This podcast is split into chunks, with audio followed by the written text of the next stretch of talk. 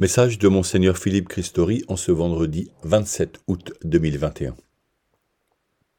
Ce message vous est adressé alors que les pèlerins et les hospitaliers d'Eure-et-Loire sont rentrés de Lourdes. Imaginez ce beau moment vécu fraternellement avec 80 frères et sœurs malades, logés à l'accueil Notre-Dame face au sanctuaire et à la grotte. Nous fûmes si heureux de servir là avec 95 nouveaux hospitaliers au cœur large et à la joie contagieuse, dont beaucoup de jeunes adultes portant la belle tenue blanche et bleu ciel. Plus de 50 adolescents forment aussi un groupe vivant.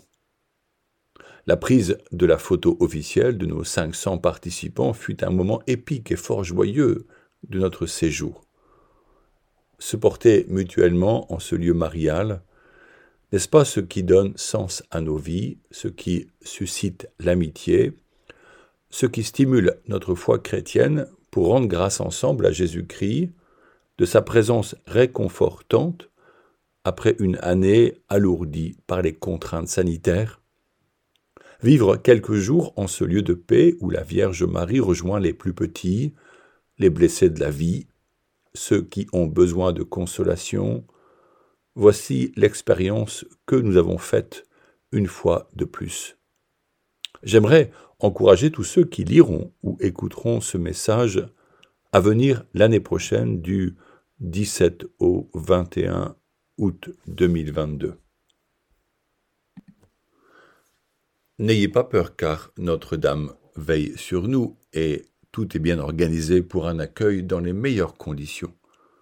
Nous espérons en 2022 un nouveau groupe constitué de familles avec leurs enfants pour lesquels nous bâtirons un programme adapté. Là et loin des lieux où les hommes et les femmes luttent pour vivre dignement, nous n'oublions pas le peuple haïtien endeuillé par de nouveaux séismes, ni les Afghans qui subissent une nouvelle fois un régime islamique instaurant la charia, ce qui conduira inévitablement ce pays à la ruine économique, à l'esclavage du peuple, à l'oppression des femmes et à un régime injuste qui profitera à ceux qui détiennent le, le pouvoir. On estime à 2 milliards de dollars la vente annuelle de l'opium produit dans ces champs contrôlés par les talibans. Comment pouvons-nous agir?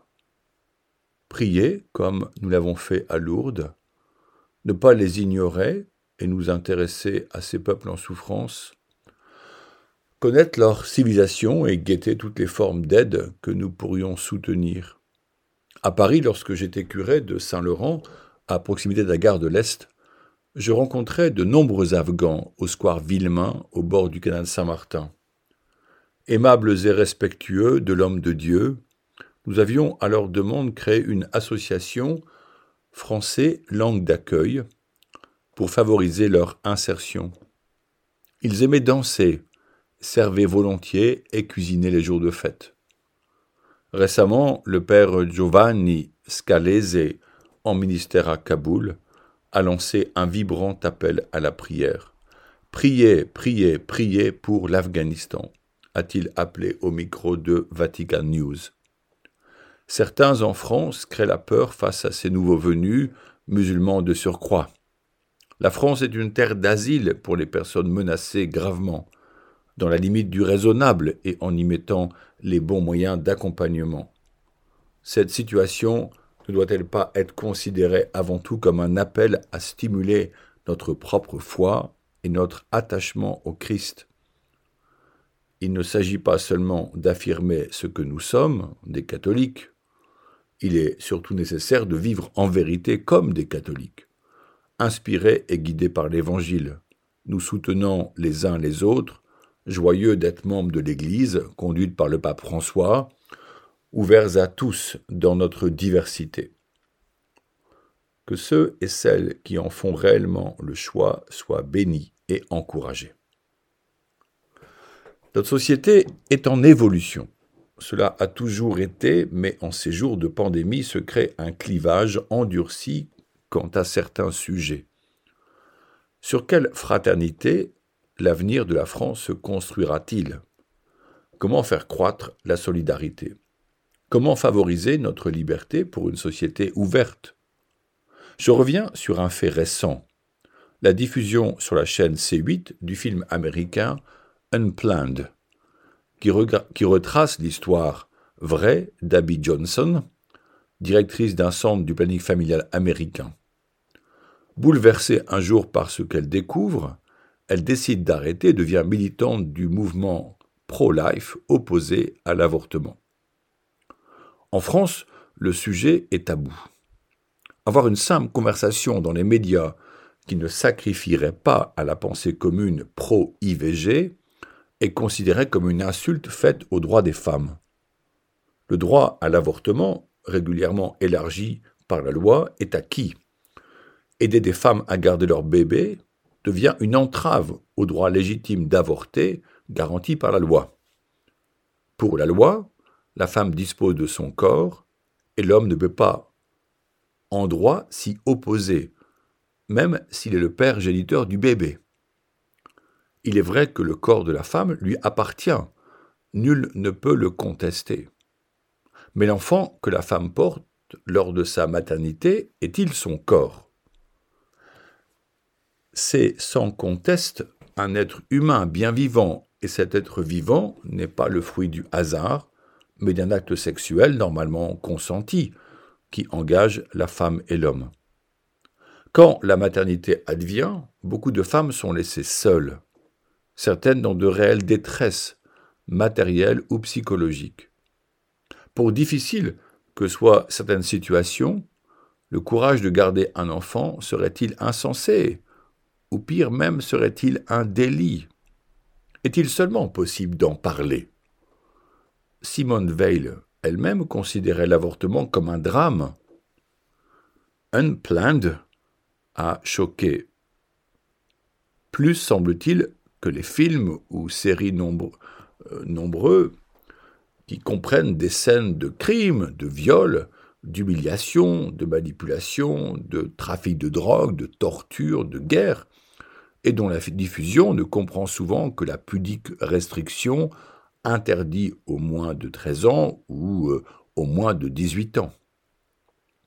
Le film Titane, Palme d'or à Cannes cette année, traite d'un sujet d'une telle violence que les pompiers ont été requis pour porter secours à des spectateurs victimes de malaise. Montrer une scène d'avortement serait-il plus scandaleux? Non en raison de la dureté des images, mais car cela pourrait induire que le droit à l'IVG n'est pas considéré comme bon par tous. Avons-nous encore la liberté de conscience pour débattre? Pouvons-nous ne pas être d'accord sur des sujets graves quand ils concernent la vie? Évêque, je n'ai pas le pouvoir de changer la loi autorisant l'avortement. Mais j'aimerais tellement dire aux jeunes combien ils détiennent un bien infiniment précieux qui est leur corps et par lui le pouvoir de donner la vie. J'aimerais leur dire d'attendre par une vie chaste un véritable amour et un engagement réciproque pour avoir des relations sexuelles en vue du vrai bonheur qui se réalise dans le don de soi sans retenue. Je vous propose le défi de la chasteté, joyeuse et soutenue par la foi. Jeunes gens, soyez des chevaliers, protégez vos amis. Jeunes femmes, soyez vraies et résistez fermement aux avances superficielles des hommes. L'Église n'empêche personne de disposer à sa guise de son corps. Mais comme une mère, elle vous prévient du risque d'un mal qui blesse douloureusement et laisse parfois une trace profonde dans le cœur. Le film Unplanned aura permis d'entendre que tout le monde n'a pas le même avis et que notre liberté est celle de la pensée sans laquelle nous serons des esclaves. Dieu a un projet d'avenir pour chacun de nous je le cite, car mes pensées ne sont pas vos pensées, et vos chemins ne sont pas mes chemins, oracle du Seigneur. Autant le ciel est élevé au-dessus de la terre, autant mes chemins sont élevés au-dessus de vos chemins, et mes pensées au-dessus de vos pensées. Isaïe 55 au verset 8 et 9. Seule la lumière du Saint-Esprit nous fera comprendre la voie de la vérité sur ces sujets face à la puissance des idéologies du monde. Ces jours-ci, je reprends en partie les nombreuses lettres des confirmants du printemps et j'écris à ceux qui m'ont laissé une adresse. J'y trouve des perles qui m'émerveillent, comme cette lycéenne qui emmène son Nouveau Testament dans son sac pour lire l'Évangile dans le bus et qui recherche un cœur à cœur plus régulier avec Jésus. Quelle grâce de pouvoir prendre à cet âge des habitudes qui nourriront et construiront une vie qui déjoueront aussi les pièges du diable. La lecture de l'Évangile transmet la sagesse. Ne nous en privons pas. Certains jeunes l'ont bien identifié et y sont fidèles. Je m'en réjouis et je les encourage, ainsi que leurs parents, à s'ancrer toujours plus dans la prière. L'été n'est pas fini, mais les vacances approchent de leur terme. Nos écoles se préparent à accueillir nos jeunes. Le travail reprend son droit N'oublions pas les grâces reçues en tant de lieux en France et irriguons-les d'une bonne eau pour qu'elles portent un fruit qui demeure. Je vous propose de prier encore pour les vocations avec la Vierge Marie. Vierge Marie, Mère du Christ prêtre, Mère des prêtres du monde entier, vous aimez tout particulièrement les prêtres parce qu'ils sont les images vivantes de votre Fils unique.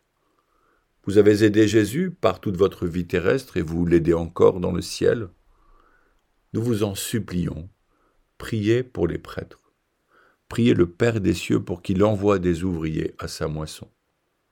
Priez pour que nous ayons toujours des prêtres qui nous donnent les sacrements, nous expliquent l'évangile du Christ et nous enseignent à devenir de vrais enfants de Dieu. Vierge Marie, demandez vous-même à Dieu le Père les prêtres dont nous avons tant besoin, et puisque votre cœur a tout pouvoir sur lui, obtenez-nous, ô Marie, des prêtres qui soient des saints. Amen.